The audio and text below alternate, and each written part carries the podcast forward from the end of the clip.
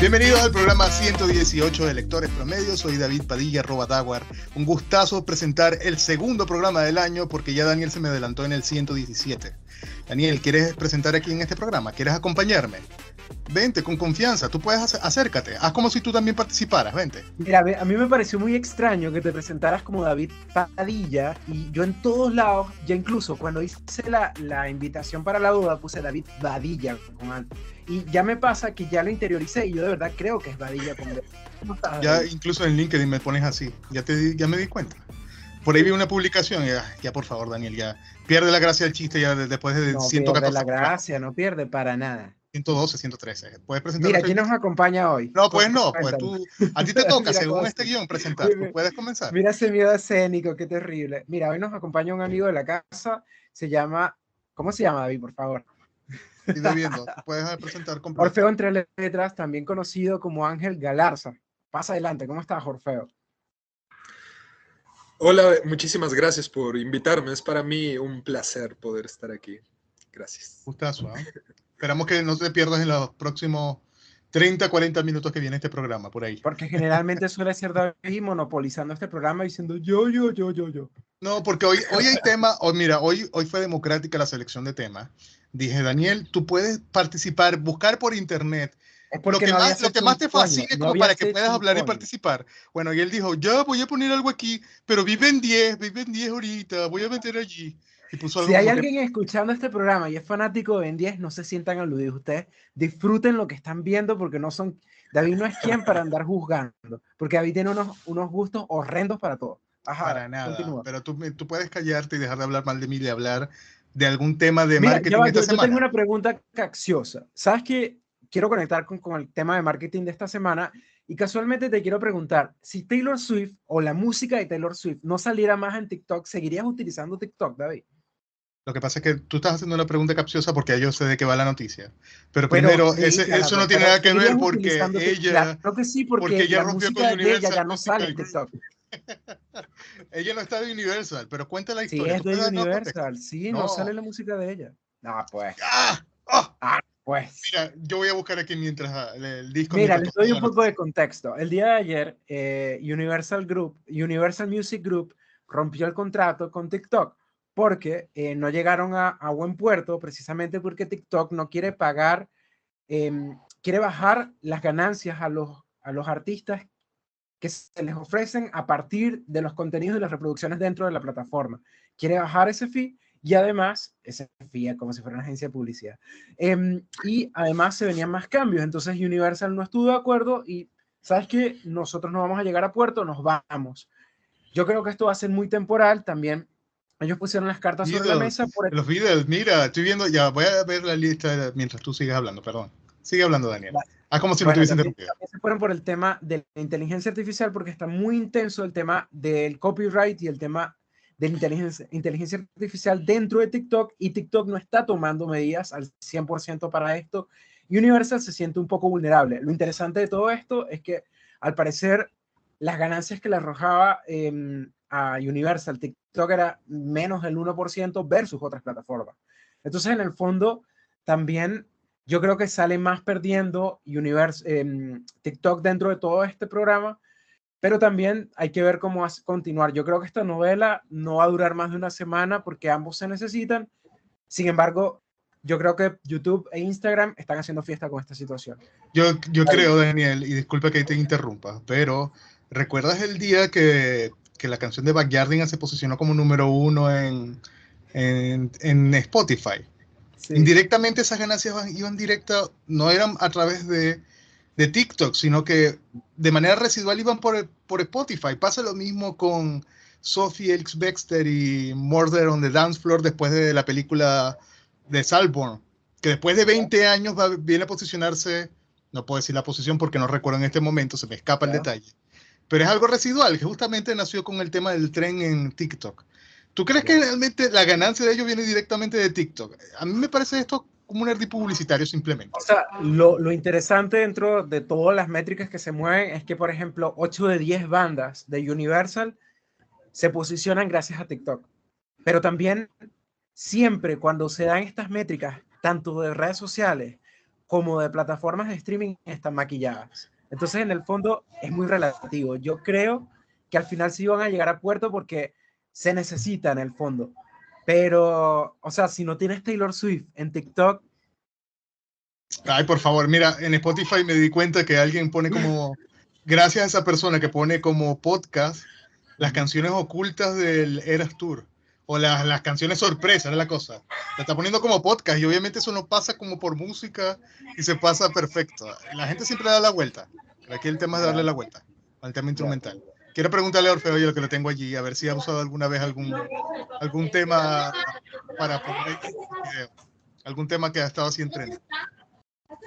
Sí, cuando comencé como creador de contenido en TikTok, utilizaba mucha música para poder combinarlo con los libros y todo eso. Y de hecho yo les iba a comentar. El día de hoy me di cuenta que muchos de mis videos ya están silenciados. Por lo del Oh, copyright y, y todo eso. Ya, ya afectó directamente. Entonces va a ser un conflicto enorme para muchos a los que nos dedicamos a la creación de contenido. Pero Terrible, ya- la verdad. yo quiero que me adelantes ya acá, ya, ya, ya te vamos a ver con guitarra componiendo los propios temas. Haciendo las versiones, las acciones B de las canciones, como para que no te las agarren los copyright. No, digo, en, fin de cuentas, parte de mi contenido, eh, pues es hablar sobre los libros, ¿no? O sea, bien le puedo poner música, bien no. La verdad es que como creador de contenido, eh, todo ha ido evolucionando bastante.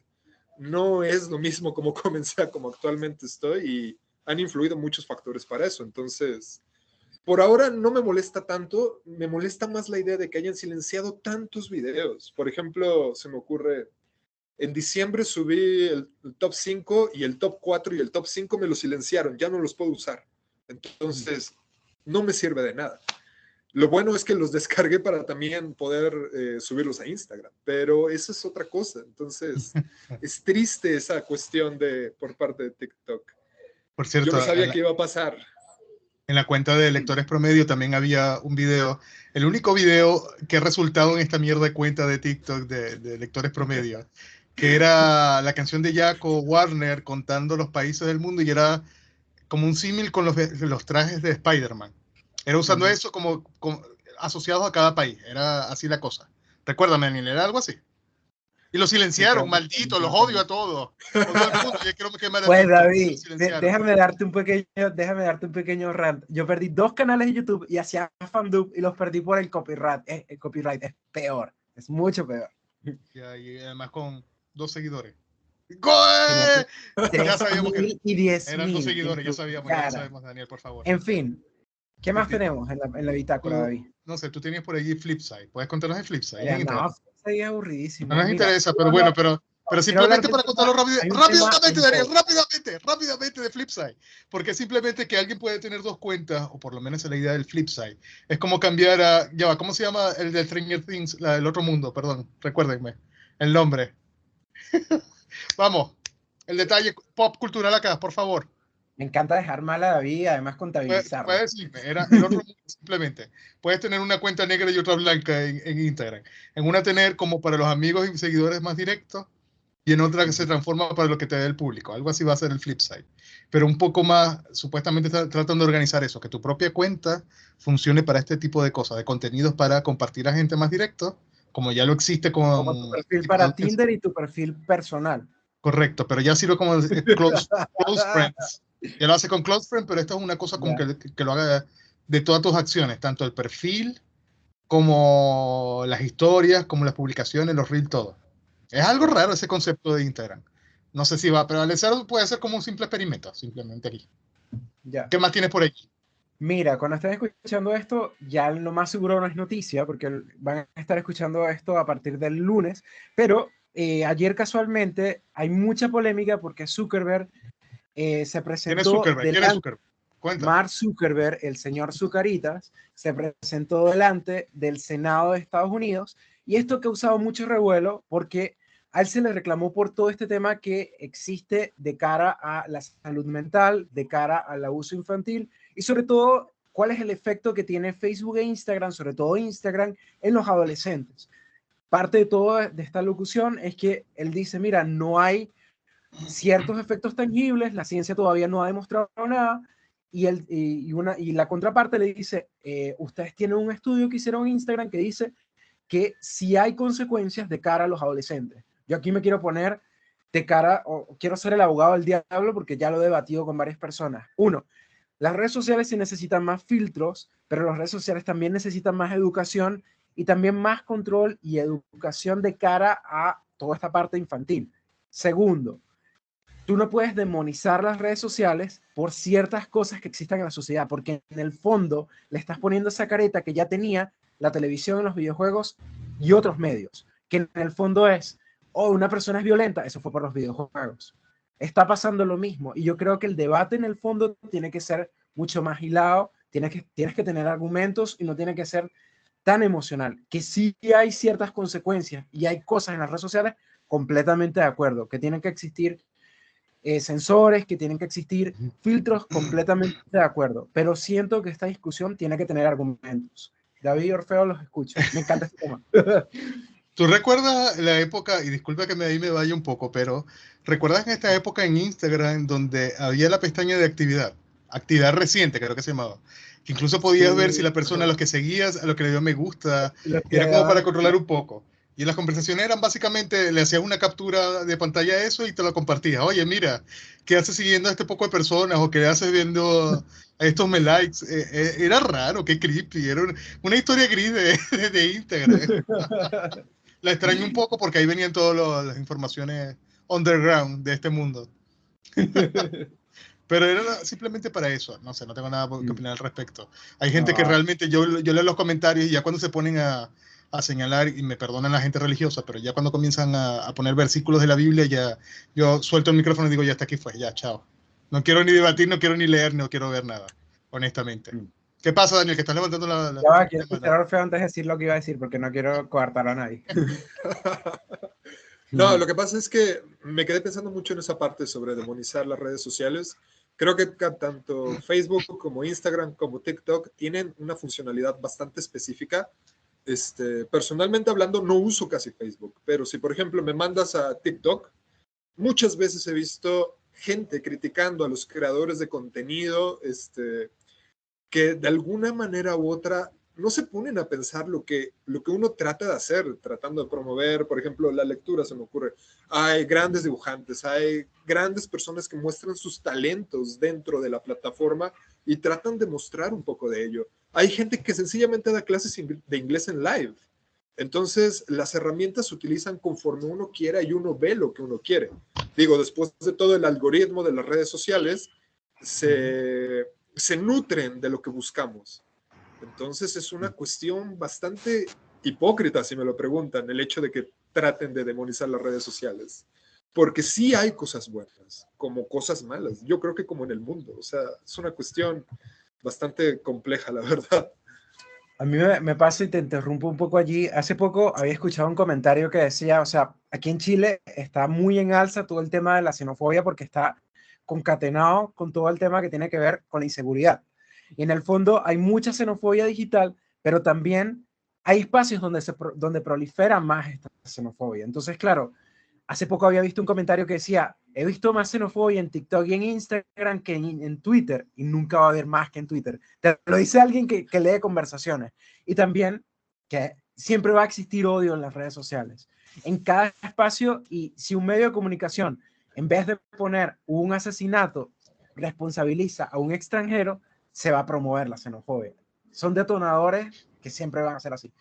David, ¿qué ha pasado a nivel de Cultura Pop, te veo aburrido, por favor, ilumíname. Es que me está pasando la cerveza, eso es lo que pasa. Por ahí va me la dijeron, Me dijeron que viste, que viste El Niño y la Garza y que te encantó. Cuéntame. Pero ya lo hablamos en el programa pasado, ¿qué te pasa? Sí, lo hablamos. ¿Cuándo? Claro. No, Tú, tú, que no escuchas el programa de Lectores Promedio 117, ahí hablamos del de, Niño y la Garza, obviamente. Pero mira, no, me gustaría hablar más de lo que tú has visto esta semana. Según el guion, tuviste TED. ¿Qué, qué me cuentas de TED? Me encantó la serie. El primer capítulo es una mierda, de verdad es malo a un punto que la dejas ahí. Pero después ves el resto, son siete capítulos y de verdad a mí me pasa que siento que el humor siempre tiene que tomar riesgos, siempre tiene que incomodar de cierta forma, pero también tiene que generar reflexión. Y la serie no depende del oso, eso es lo divertido. La serie habla de diversidad, habla sobre temas de los 90 y los 80, lo hace de una forma tan jocosa y tan fluida que es muy divertida. A mí me gustó mucho. Pero ya va, yo quiero un paso atrás. ¿Tú lo viste por los caminos verdes? ¿O hay alguna.? Por supuesto, porque además se estrenó en una plataforma que se llama Peacock que en Latinoamérica no tiene presencia y se va a estrenar oficialmente en Latinoamérica por el canal de Universal. ¿Quién ve televisión hoy en día? Pero el, canal, el canal de cable. De... El canal de cable. ¿Tú tienes cable? Para ahí. Mm, no, para nada. Alfredo, ¿tú tienes cable? ¿Tú tienes cable? Mi familia todavía tiene cable, sí, así es. Pero lo utilizamos para dos programas nada más. ¿Qué tipo de programa? Perdón, pero necesito ahondar en esa curiosidad ahí. ¿Qué programas son? ¿Qué tipo de programas? Acosador, David. Mi mamá es quien lo consume realmente y son dos programas religiosos, que es María Visión y WTN. Solo para eso. Ya, pero eso también está en Pluto TV, me parece. No sé si Pluto TV llega hasta allá. pues que está en internet, pero bueno, está bien, está bien, es válido. Yo quiero saber, Daniel, si eh, además de esa serie viste alguna otra cosa que quieras recomendar en este Mira, terminé este por espacio. Terminé por allí la, la, nueva serie de Percy Jackson. Ya anteriormente se las había comentado. Tengo varios comentarios sobre la serie. Considero, me da mucha curiosidad el universo de Percy Jackson y al mismo tiempo me pongo en los zapatos de así se debieron sentir mis padres cuando llegó Harry Potter, porque yo digo, no soy el target. Me parece que la serie es entretenida, la veo, la terminé, pero al mismo tiempo todo me parece tan temporal y tan transitorio que yo digo, esto es todo, no me pasa que cuando aparecen los dioses, o sea, a mí me encanta American Gods de Neil Gaiman, y aquí yo sentía que los dioses eran como, ya, entró el dios, se fue el dios, ajá, ¿y qué pasó? Ya se fue. Y entonces, claro, yo pienso que para los estándares de Disney está bastante bien, considerando que venimos en la cagada de Marvel, pero, em, o sea, tampoco puedo hablar con mucha propiedad porque no he leído los libros de Percy. Yo creo que para una generación futura está bien, hay gente que ama las películas con sus errores y me dice, la serie es un despropósito, pero no sé. Orfeo. A, a, mí me, me pasa que, va, disculpa, disculpa que lo tienes ahí conternado. ¿Qué pasa, Orfeo? Sí. Este, nada, me dejaste pensando, es que he escuchado muchas críticas sobre la serie. Yo no la he visto, pero tienes toda la razón en lo que tú dices. No eres, no eres el target, pero a mí me parece que el target en el cual se están enfocando las productoras, porque no es las productoras, porque no es la primera vez que pasan estas cosas, como que la gente, el público en específico, espera más. Este, lo están haciendo todo como más flash, todo más rápido, todo, todo sin tratar de profundizar en ciertos conceptos, conceptos, ciertas ideas. Se me ocurre, por ejemplo, a David Fincher, el que hizo la serie de Mindhunter, la cancelaron exclusivamente porque Netflix le dijo que la tenía que hacer más pop, porque tenía que cambiar su concepto, porque tenía que poder, eh, tenía que poder adaptarse al nuevo público que aparentemente Netflix está viendo.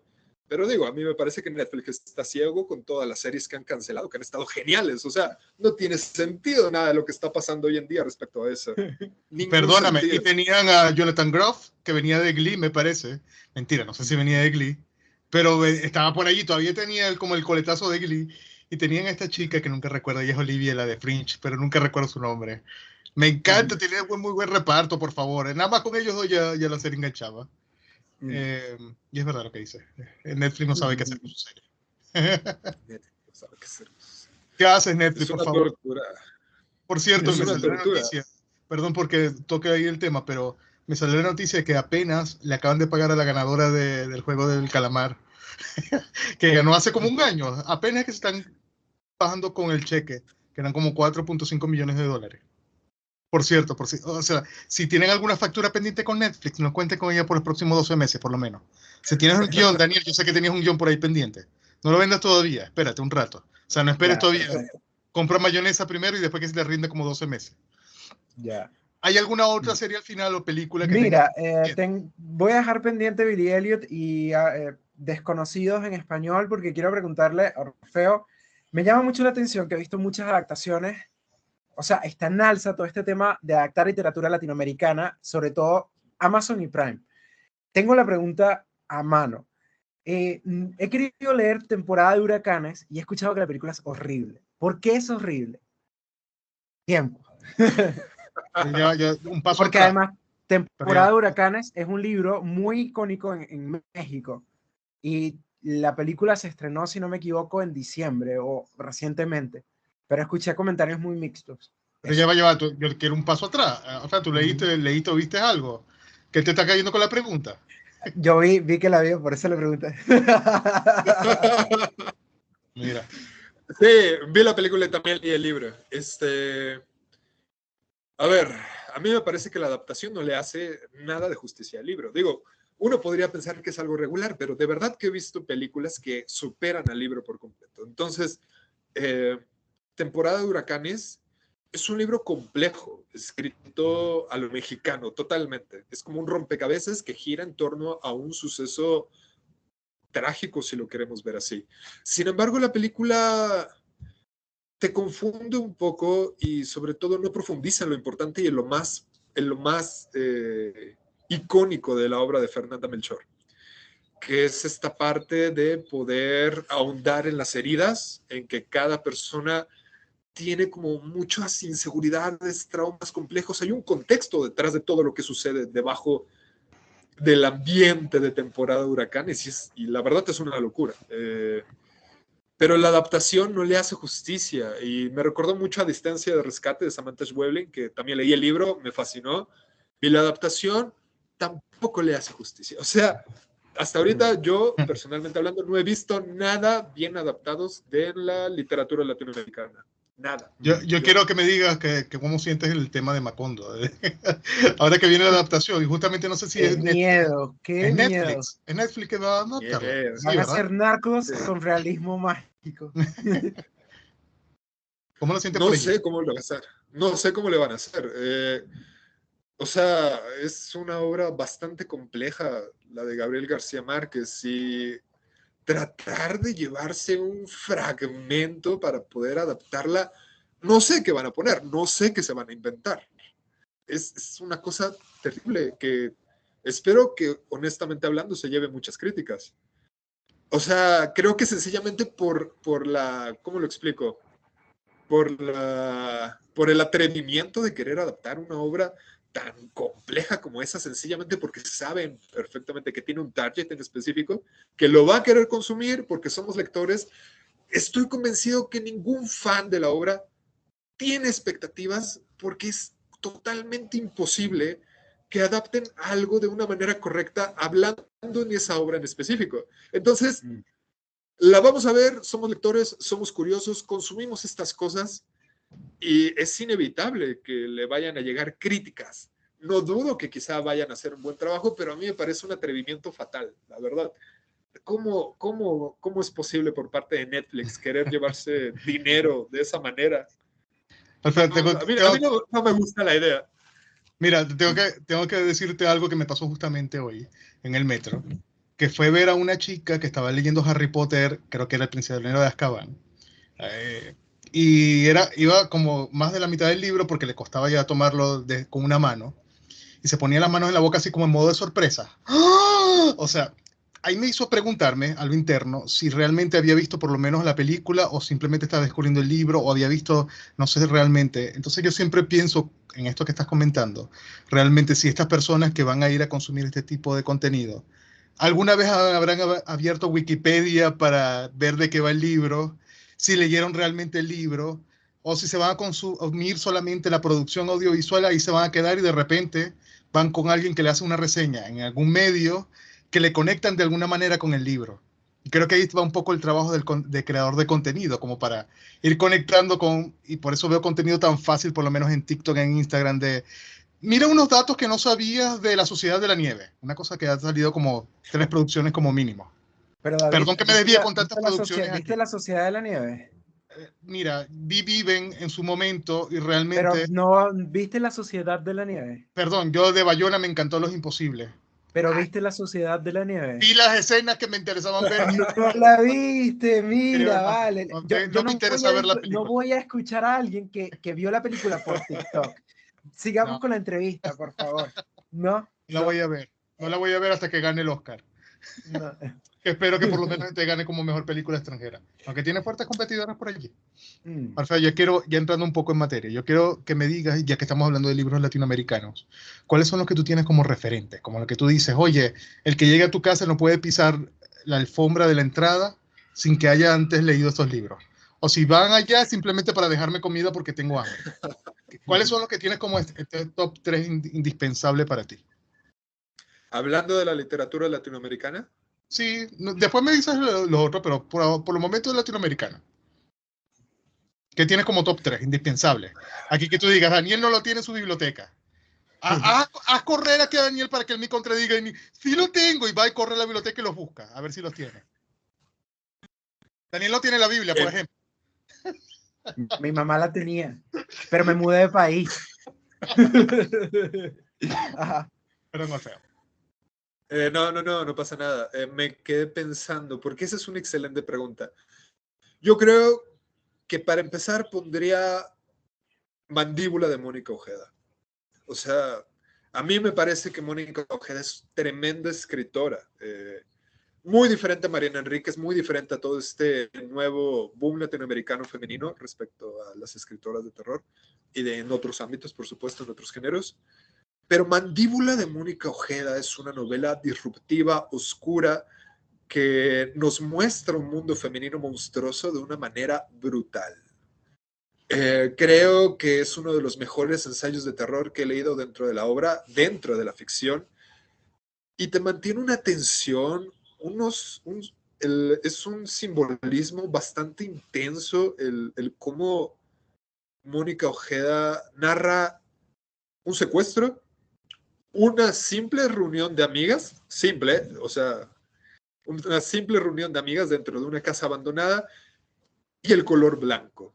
Y solamente estoy hablando de diferentes elementos bastante interpretativos dentro de la obra. A mí me parece una brutalidad, una gran, gran, gran obra. Empezando por ahí. Este. Luego, Rayuela de Julio Cortázar. ¿En serio? Me encanta Rayuela, me encanta. Fíjate. lo tendrías incluso con, con, él narrando en YouTube, buscándolo en YouTube para que lo, te, lo, te lo lea un poco. Así con ese, ese español así que le cuesta. También. Eh, pues, ¿por qué no? O sea, ¿cómo lo explico? Tengo una historia detrás de Rayuela que puedo contarla rápido. Miren. Es, Venga. Este programa vive de anécdotas, cuéntanos. Una creadora de contenido que también se llama, que se llama Exploradora de Libros. Hace, Comodora, Comodora. Comodora. Hace dos, tres años, no me acuerdo, no me acuerdo, en el 2021 aproximadamente, no me acuerdo bien, hace como dos años. Este, ajá, más o menos por ahí. Eh, habíamos dicho, queremos hacer una lectura conjunta, pero no sabemos cómo, no teníamos ni idea, no pasaba nada. Nos atrevimos, eh, lanzamos la convocatoria como tres semanas antes para comenzar el primero de enero. De verdad ya no me acuerdo, 2022. 2022, fue en el 2022, disculpen. Tiempo, de este pandemia, tiempo de pandemia. esa época del COVID nos tenía todo borrado ya. Entonces, eh, se unieron nada más cuatro personas.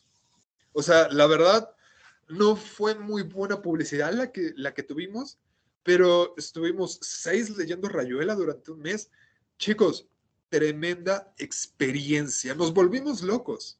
¿Cómo lo explico? Eh, habíamos quedado que cada quien lo leería como se le pegara la gana. Es un libro que se puede leer en, varias formas. Y nos volvimos locos interpretando Rayuela.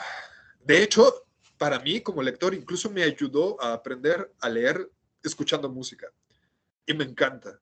Rayuela no solamente es una obra literaria, es una Biblia y además es música en todo sentido de la palabra. Entonces, nos volvimos locos. A raíz de eso surgió eh, el club de lectura Los Libros de Morelli. Morelli es un alter ego de Cortázar dentro de la obra y fue fascinante. Es muy recomendable. Antes, de que pases un tercero, o puedes dejarlo hasta ahí, no sé de cómo, está, cómo te agarré fuera de base con esa pregunta, pero necesito que me digas con qué música es compatible ese libro, por favor. Jazz. Con el jazz. Es como Murakami. No, es que no, no hay punto de comparación para empezar. No, no, dentro de la obra te habla de algunas canciones bastante del gusto de Cortázar. Es una obra muy romántica, más de una palabra distinta.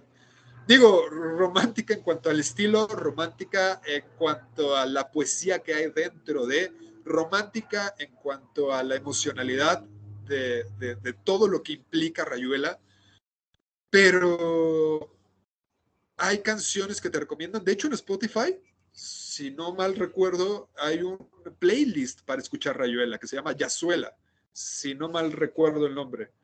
Hay una playlist para escuchar Rayuela. Ya, di la verdad que lo tienes favoriteado. Di la, verdad que lo tienes favoriteado en Spotify. Me descubriste. hay que seguirte en Spotify para conseguirlo. Y si hay, y si hay una última obra que me encantaría recomendarles a todos. El obsceno pájaro de la noche. Se convirtió definitivamente José Donoso el escritor chileno más mm. grande. Mira. Daniel, lleva, pero mira, mientras, mientras tú le explicas, Daniel, ve a buscar el libro. ¿Lo tienes ahí en la biblioteca? No, los acabo de sumar a la wishlist. Ahí está buscando en Goodreads, a ver. Ya, continúa. El, el obsceno pájaro de la noche, el obsceno pájaro de la noche, lo leí en el 2022 y personalmente hablando, cambió por completo mi perspectiva de la literatura. ¿Por qué? Es una obra experimental, oscura, que se va transformando constantemente en distintos hechos, siguiendo a un protagonista llamado Mudito. Mudito eh, vive, vive, así, así es, se los juro, vive dentro de, eh, podríamos decir, una clase de orfanato manejado por monjas, y, por el otro lado, tenemos una clase de residencia lleno de monstruos terribles, que son personas que tienen bastantes eh, rencores interiores y que viven una vida de lujo. ¿Qué es lo que pasa con El obsceno pájaro de la noche? Es una obra que se podría interpretar como aquel Chile que tanto odiaba y amaba José Donoso, eh, con estos conflictos de la época complicados, eh, bajo una sombra de terror constante. Es una obra que me caló los huesos la primera vez que lo leí y me la pasé seis meses recomendándolo en mi cuenta. Arte a muchas personas, lo digo muy en serio. Es un gran libro. Yo recuerdo perfectamente cómo a las personas más cercanas a mí me las pasaba molestándolos. Oye, tienes que leerlo, tienes que leerlo, tienes que leerlo, tienes que leerlo. Me, me fascinó, la verdad. Creo que El obsceno pájaro de la noche es una de las obras más representativas y José Donoso, uno de los escritores que formaban parte del boom latinoamericano más infravalorados, más infravalorados. Y a mí, personalmente hablando, me gusta más que todos los demás.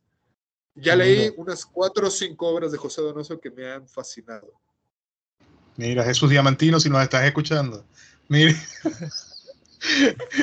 que estrenó recientemente Rural. Saludos.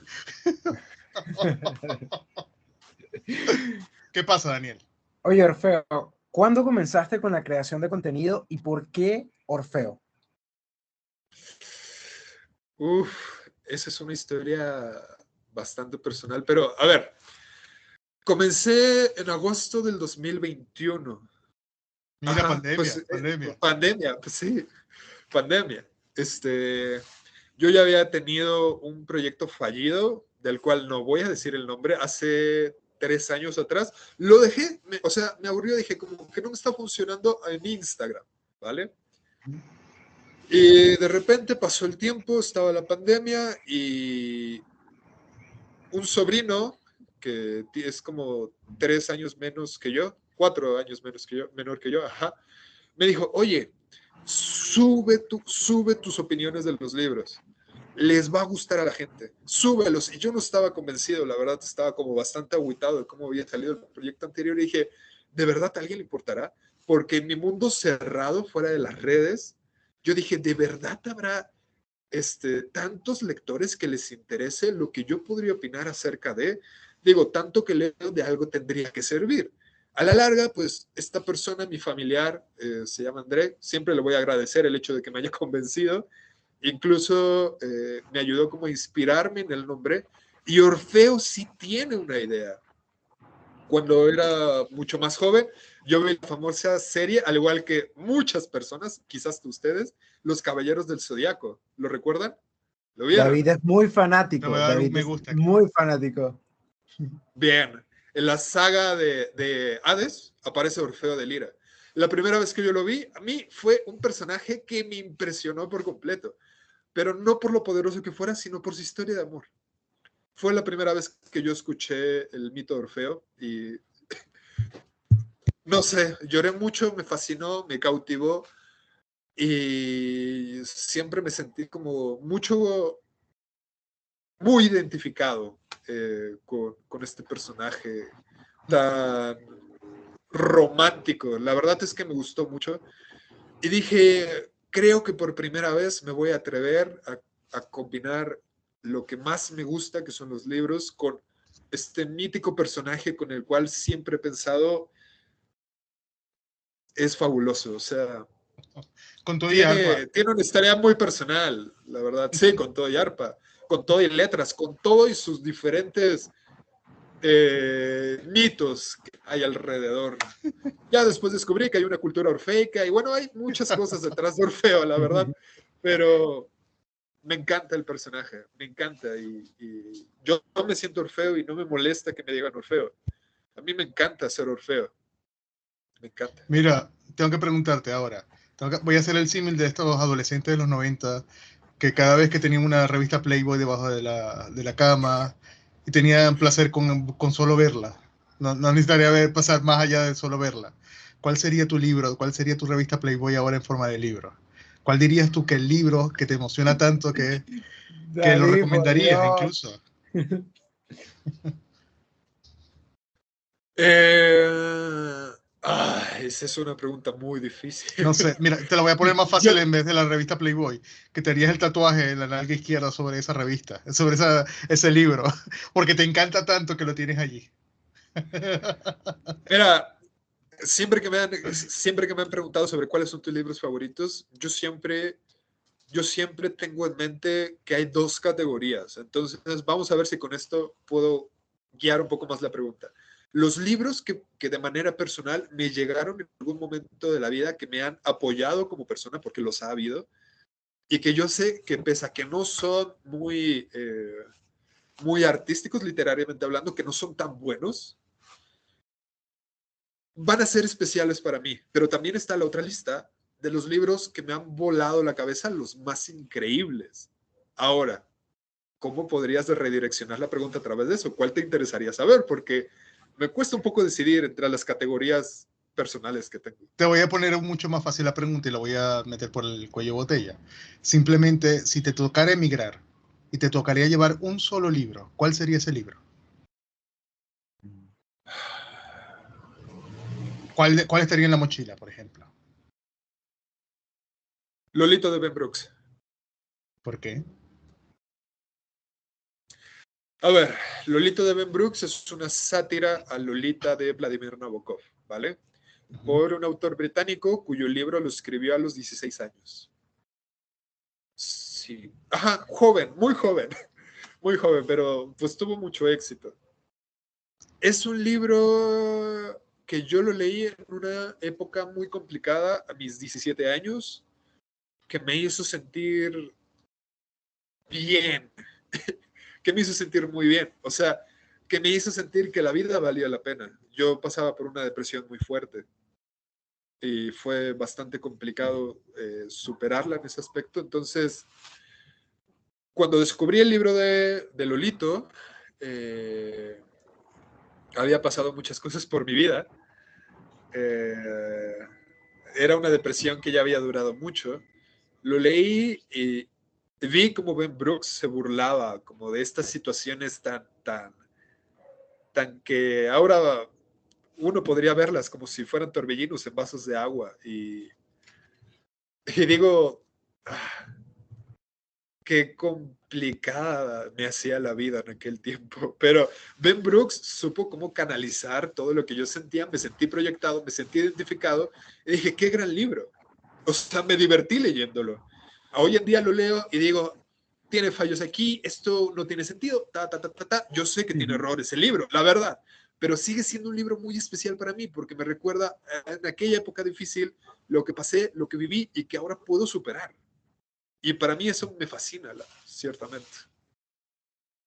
Tengo que preguntarte, te voy a poner varios escenarios y ahí me, me, me chupa un huevo que Daniel esté preguntando allí, que esté levantando la mano. Quiero preguntarte, te voy a poner tres escenarios. El primero, viene alguien como Daniel desde Chile a visitarte en México y te dice, oye, recomiéndame un libro. Ante ese panorama, ¿cuál libro recomendaría? Tú le dices, oye, de medianamente le ha leído ha visto películas o series, ¿cuál le recomendarías de, de, ese libro? ¿Qué libro le, le, daría o le recomendaría? Así como que vete, toma, no te voy a dar ni agua en mi casa, pero toma este libro. Primero le preguntaría qué género le gusta. No te va a responder, Daniel nunca responde. Él va directamente a el baño y ya. Así que simplemente dale el libro. Te manda enlaces de memes y noticias. chao. Cuando agarra confianza. Así que tendría que decirle, ¿Sabes que tú tienes cara de que te puede gustar este libro? ¿Cuál sería? Vamos a ver. Eh, los versos satánicos de Salman Rushdie. ¿De qué grosor es el, libro? ¿De ¿Cuántas páginas son? Es un tabique de 700. O sea, tú podrías hacer la cena mientras él lo lee. Pues quizás si se quedara en mi casa durante dos meses, quizás sí. Ahora, mira, y si armas un carrete en una fiesta y estamos todos ebrios, ya, mira, feo, ven acá. Tú, el de los libros, el que hace crear contenido de los libros, recomiéndanos aquí libros. Yeah, yo estoy ebrio, ya, yo estoy encima de la mesa bailando. siempre está ebrio, eso no es muy. Pero no estoy encima de la mesa bailando, perdón. Pero, ¿cuál sería ese libro que recomendarías a esa persona que está ebria, que llegó a la fiesta y dice, oh, te reconoció de TikTok y te va a decir, oye, recomiéndame el libro? Así como para salir del paso. Venga, léete esto ya. Piérdete.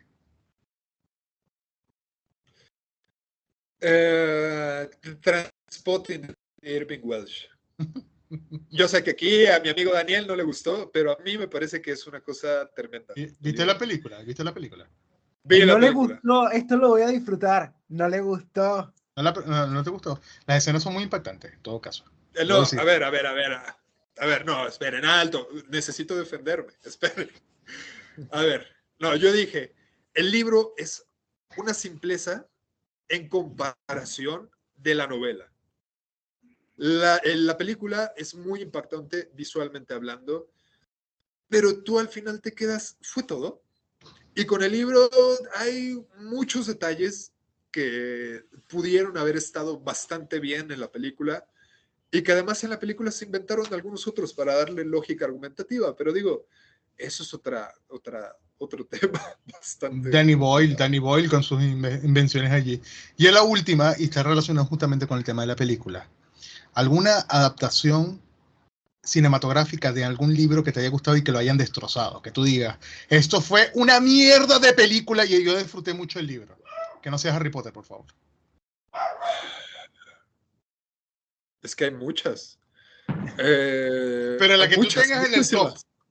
este libro lo tengo como una maravilla y mira la mierda que hicieron de película. ¿Cuál tienes allí como de, de, de, referencia? Que tú digas, oye, ¿sabes que en el carrete llegué en la fiesta?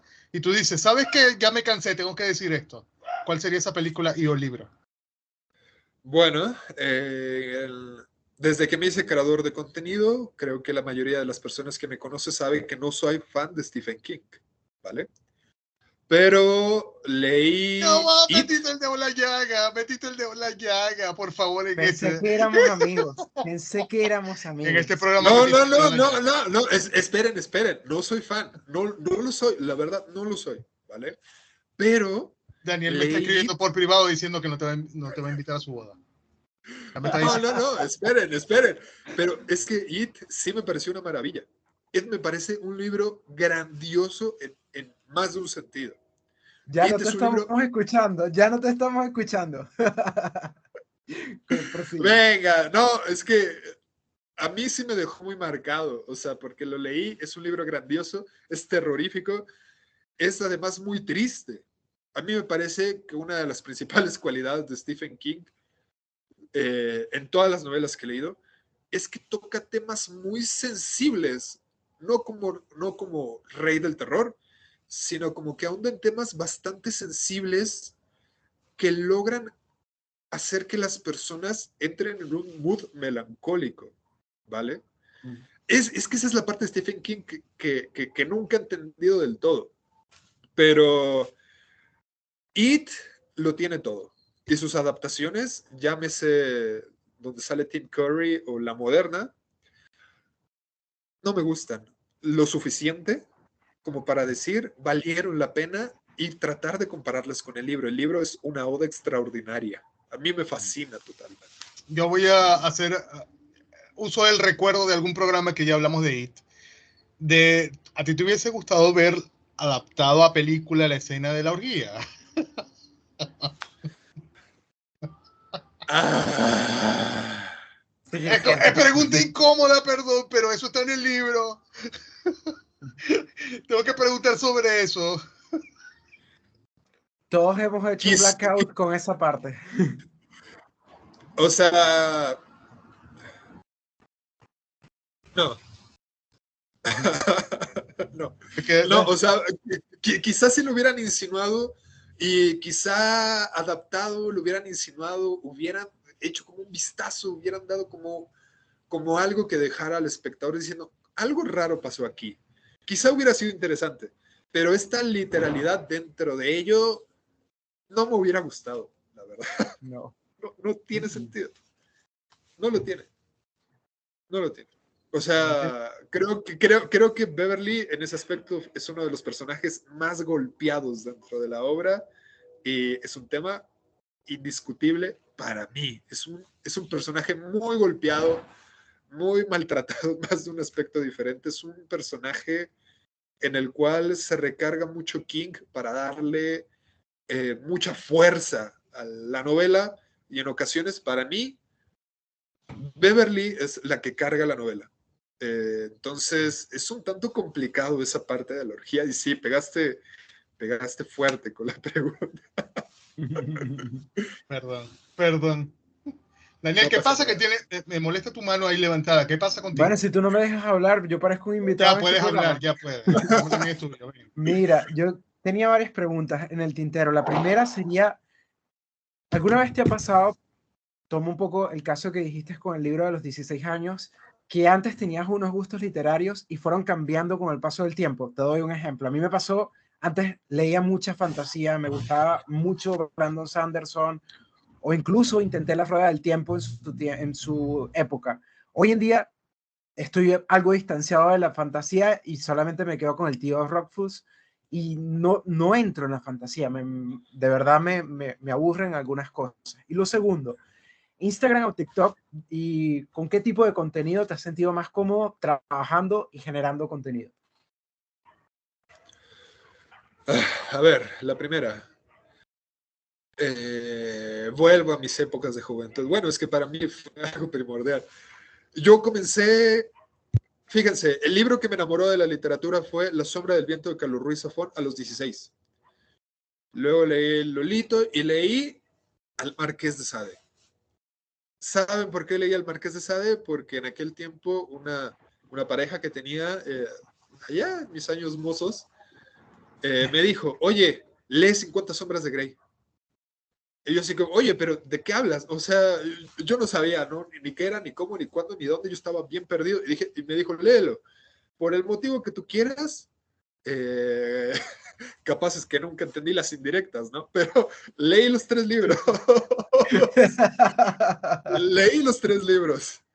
Este, y la verdad es que ese lado de la literatura erótica me fascinó.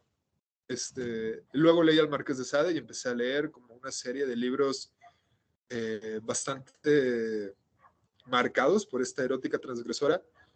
El tema me gustó mucho porque hay una diferencia enorme entre la pornografía y el erotismo.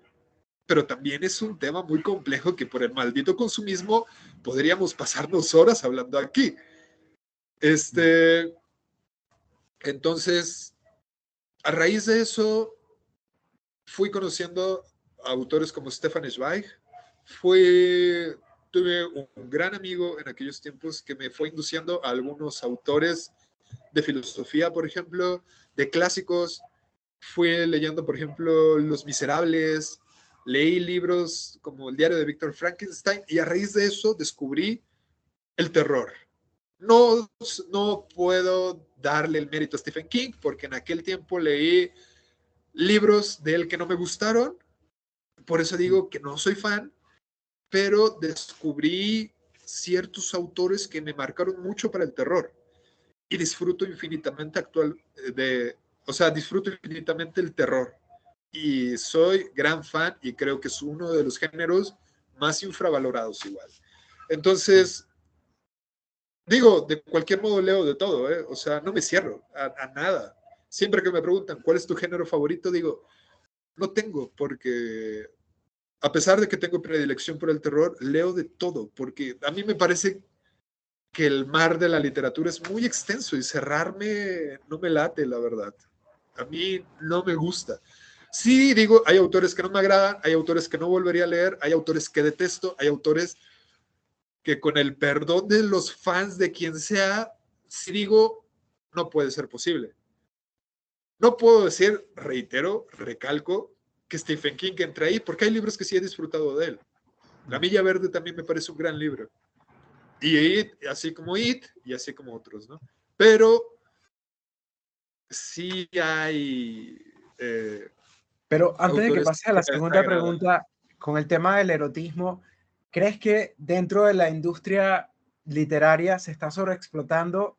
Hay un fenómeno que me llama mucho la atención y es que hay libros más 18 que se están vendiendo como literatura juvenil. Entonces, eso me llama mucho la atención porque en el fondo también, claro, lo que debería ser, no sé, Percy Jackson para un literatura juvenil, al final es un más 18 y, y, se pierde también con todo este fenómeno del Wattpad, ¿no? ¿Qué, ¿Qué opinas un poco acerca de eso? Me parece que planteaste dos preguntas distintas, pero a ver, espera, déjame ordenar mis ideas. Empezando por el erotismo eh, en la literatura juvenil. Eso no es erotismo. No lo es. O sea, lo lamento, soy, soy bastante meticuloso en, esa, en ese tema me pega mucho, honestamente, eh, porque hay una confusión entre la pornografía que se vende entre historias y el erotismo. Yo no sostengo que el Marqués de Sade sea eh, un, autor fácil de leer, por ejemplo, pero su erótica tiene sentido. Una erótica transgresora eh, necesaria para entender una época, ¿vale? George Bataille, La historia del ojo, la novela erótica moderna por excelencia, para mí, ¿vale? Y tenemos autores como Tanizaki, que, o sea, ya vamos por el lado oriental, que hacen un erotismo más elegante, arraigado a sus costumbres. Pero tienen una lógica. Digo, hay que recordar que la idea del erotismo es todo lo que hace la carne deseable, ¿vale? Entonces, si lo leemos con pornografía, que se vende en la literatura hoy en día porque sí es necesario tratar de explotarla. La, la, industria editorial es un negocio. El hecho de que nosotros como lectores en ocasiones lo romanticemos es tanto distinto. Mm. Pero ah, me pesa en el alma esta confusión del erotismo. No tengo nada en contra de la literatura juvenil. Eh, he leído libros de literatura juvenil que me han fascinado, pero hay una confusión, me parece, de conceptos y de ideas que, que es complicado luego cambiar, ¿saben? 50 mm. sombras de Grey es, pornografía andante. Y aún así vendió dos copias cada cinco segundos en aquellos tiempos, a tal grado que ganó un premio en Inglaterra muy importante. Entonces... El Harry. Potter para la madre, por favor.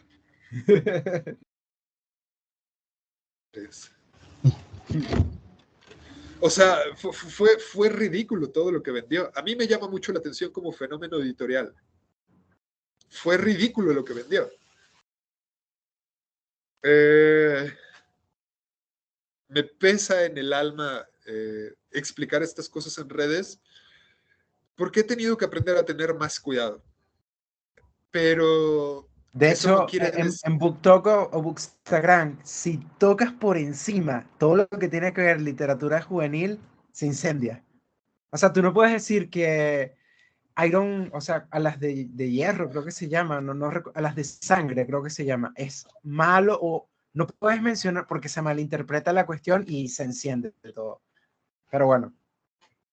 Bueno, pero digo, es que ahí entramos en otra idea, ¿no?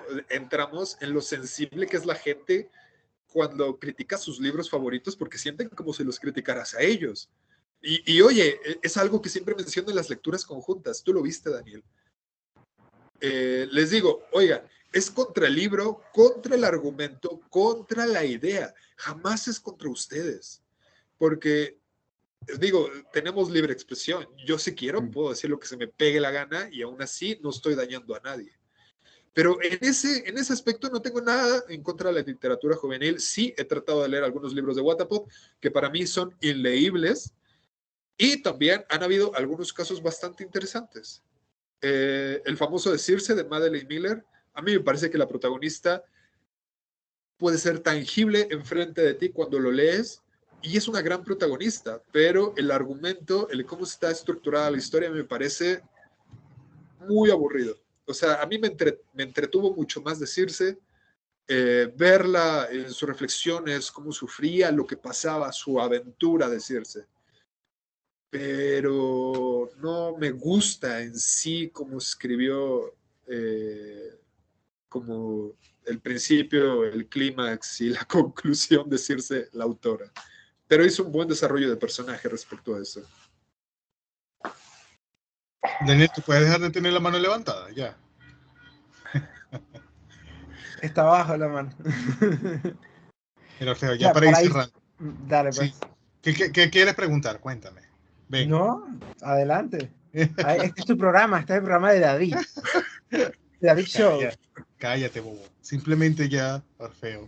Ya para ir diciendo un poco de tu experiencia, porque Además, no, no hablamos de tu anécdota, de la anécdota.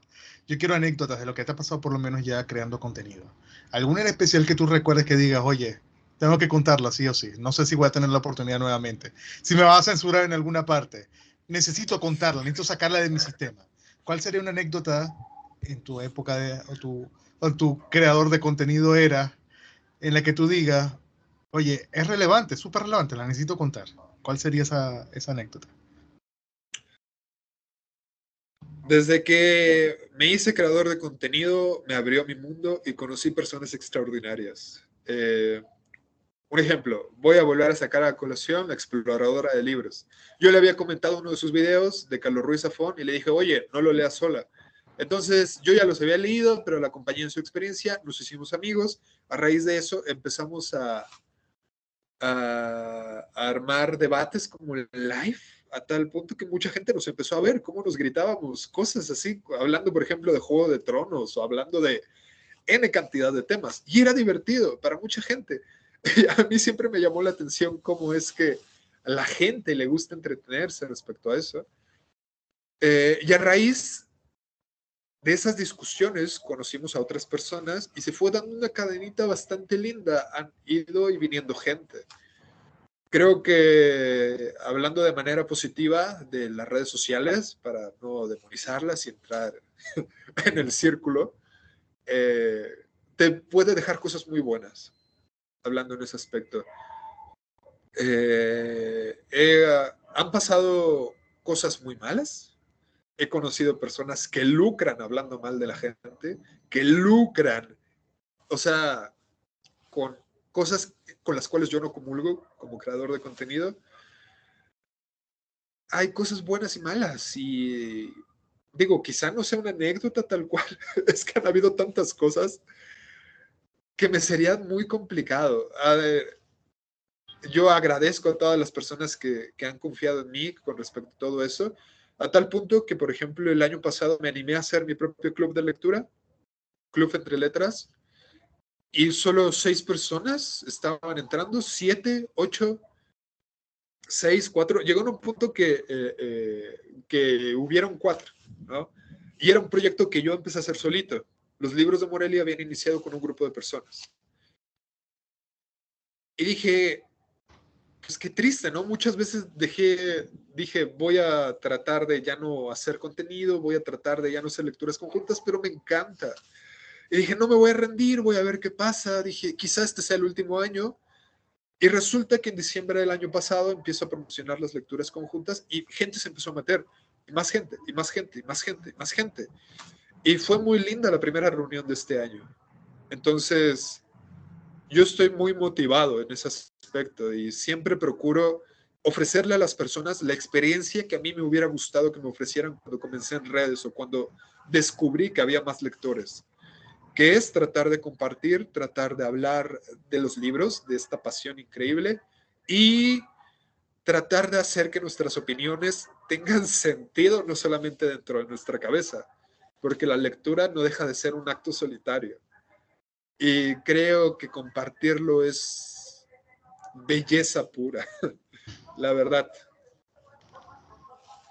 Daniel, ¿ya tienes alguna otra pregunta para Orfeo? Sí, a futuro, como creador de contenido y también como curador de, mejor dicho, como este rol de, de difundir la lectura, ¿qué te gustaría hacer a nivel de, no sé, trabajar con una en el 1.0, en, en, alguna biblioteca, en algún espacio abierto, convocando y hablando también, haciendo estos clubes de lectura presencial. ¿Te ha llamado la atención? Sí. Daría cualquier cosa por tratar de, de dar, por ejemplo, charlas a las preparatorias o incluso hasta universidades sobre el poder que tiene la lectura es que no solamente es la idea de romantizarla, la lectura tiene poder. La lectura, en más, de una manera diferente, tiene una idea fundamental y un espacio en la vida misma. No solamente es entretenimiento. Eh, a mí me gustaría mucho esa parte porque la lectura tiene un poder fundamental para la vida. Tiene un espacio, tiene un sentido que no solamente es el de entretener. Es muy válido que lectores lo usen para entretenerse, pero se aprende mucho de la literatura. Se aprende en un aspecto diferente eh, y contra todo pronóstico, a mí me encantaría poder dar charlas, conferencias a diferentes medios respecto al poder de la literatura. Me encantaría hacer clubes eh, de lectura presencial, sin embargo, reitero que aquí en, el espacio donde vivo es complicado, es, es, es, chiquito, no hay mucha gente, no conozco mucha gente y es mucho más difícil. Eh, y me gustaría mucho trabajar de la mano de las editoriales. No, no que me estén enviando libros, sino trabajar directamente. Me llama mucho la atención el tema editorial, me apasiona profundamente, me llama, eh, me gusta mucho todos estos datos, me gusta mucho cómo estructuran los libros, la lógica que le dan, lo, útil que puede llegar a ser para un lector. Me gusta mucho saber los materiales, las ediciones, qué de qué cosa en las editoriales. Me encantaría que Orfeo entre letras me pudiera dar el, el, el impulso para tener a los libros cerca siempre de mí, porque para mí son mi pasión me encanta, la verdad. Mira, ese va a ser el titular de este programa al momento de promocionar. Ese es el extracto para promocionar el programa. Claro que sí. David, cuando vayas a editar, por favor, hazlo desde acá. o sea, mira, ya para despedirnos, ya, ya porque nos hemos sobreagotado el tiempo de este programa. ¿Dónde te podemos conseguir en las redes sociales, en Goodreads, en donde sea? ¿Dónde te podemos conseguir? Claro que sí, eh, me pueden seguir en TikTok como Orfeo entre letras, arroba Orfeo entre letras, fácil y sencillo. En Instagram como Orfeo.entreletras. Y Goodreads también tengo, pero la verdad no tengo ni la más remota idea de cómo pasar mi user. La aplicación es una mierda, perdonen si alguien de Goodreads nos está leyendo, es una mierda, nada, no, es un horrible la aplicación. Y ese patrocinio de Goodreads. Gracias. Nada, David. una mierda, es una aplicación horrible. Desde hace como tres programas, una invitada me dijo, ¿cómo no tienes tu cuenta? Yo me fui y me la abrí para los... Se abrió los la cuenta de Goodreads como en diciembre del año pasado, Orfeo. Después de cuatro años en este programa. Porque bueno. además David es el co-host de este programa y el padrino de mi boda, pero David no lee. Este Sí, año Leo, empezó a cállate la leer. boca. Lee Cállate, libros pero sí leo, pero mira, 15 es uno- páginas. la aplicación es horrible, es terrible la aplicación. La, página también. De vez en cuando te llega un comentario por algún libro que comentaste hace como cinco años, una cosa así. Es, es terrible. Realmente la, la aplicación es terrible. Pero decías dónde te podemos conseguir internet. Ya puedes completar allí. ¿Dónde? Disculpa. No, nada. eh, lo de Goodreads es de verdad que no tengo ni la más remota idea. Yo de repente veo y copio mi enlace para subirlo en Instagram que la- para que la gente me pueda seguir a, a raíz de eso. Pero también estoy en Goodreads, ¿vale? Y sigo teniendo la idea, sigo formulando la idea de poder hacer eh, mi propio podcast. Porque hay autores, hay autores de los cuales no se habla. Y yo los invito a que puedan analizar las opciones de poder hablar de ciertos autores que están totalmente olvidados, ¿vale? Eh, a mí, una que me duele en el alma, de la cual no se habla, que he molestado a las editoriales. Chicos, he molestado editoriales por preguntarles, ¿por qué no? Ana Cabana. Ana Cabán me parece que es una de las autoras más olvidadas, tristemente, a través del tiempo. Hice una entrevista con el editorial El Nadir porque me llamó la atención que ellos tienen dos obras publicadas de ella y Trotalibros, la editorial española, eh, que la está rompiendo actualmente con, con todo lo que está haciendo, tienen hielo de Ana Cabán. Pero a mí me duele que haya como una cantidad exorbitante de sus obras que no estén ni traducidas ni publicadas y que estén olvidadas, perdidas y que nadie habla de Ana Cabán. Me duele. Entonces, me parece a mí que mi TikTok y mi Instagram no bastan. O sea, hay muchas cosas que a mí me encantaría decir, me encantaría que la gente pudiera escuchar tantas cosas que hablar de ciertos autores que se han perdido. Incluso hay, un- hay, hay otros por ahí que, bueno, no sé. Disculpe, me extendí. Mira, te vamos a comprometer a que si logras hacer el podcast o si no lo has hecho, vas a pasar por acá para también, sí, para contar un poco la experiencia. Incluso si necesitas hacer un lectores promedio spin-off, vamos a hacerlo para que tú lo logres. Aquí te vamos, ya tenemos el producto acá por ahí. Mira, Muchísimas un gustazo, gracias. Un gustazo haberte tenido por acá. ¿no? Igualmente, igualmente. Y de verdad eh, ha sido un honor, ha, ha sido una gran experiencia. Tienen una manera muy particular de hacer su podcast y los felicito porque tienen su estilo. Últimamente he escuchado miles, miles y ustedes tienen su propio estilo. Entonces es bastante bueno lo que hacen aquí y les agradezco que me hayan invitado. Lo he disfrutado Mira. mucho. Gracias, ChatGPT, por este guion. Eso que David no estaba afectado por el alcohol todavía. Me faltando cerveza David, pero ahí ¿dónde vamos, ahí vamos. ¿Dónde pueden conseguir este programa? En internet. Lectorespromedio.com. Ahí va a englobar todo. Ahí tienen todo. Ahí tienen lo que antes era Twitter, que ahora es X. El MySpace Tienen está ahí. Instagram, no está en MySpace. El Después de que lo de compró. David cuando tenía. No, te- mira, después de que lo compró Justin Timberlake, ya esa mierda se fue pa- a pique, así que no le interesa. No nos interesa ya buscarlo por allí. Pero está todo, métase en lectorespromedio.com. Tiene hasta un error de plugin. Tiene de todo, ahí se puede entretener. Ahí lo tienen Pero ahí disponible. también el blog antiguo de David que escribía crónicas, ¿o no? No, eso está en el otro. Que, Ah. que- y tú lo has leído. Ay, pero te voy a leer. Mentira, no lo has leído, maldito. Ya te Yo fui tu lector beta, pero eso es otro cuento. por Nos aquí se despide Choc, agradecido por, por la compañía con Orfeo. David, por favor. Ahí Padilla Robadawar. No, Padilla, vivir, con P. Ganas de vivir Badilla. Chao.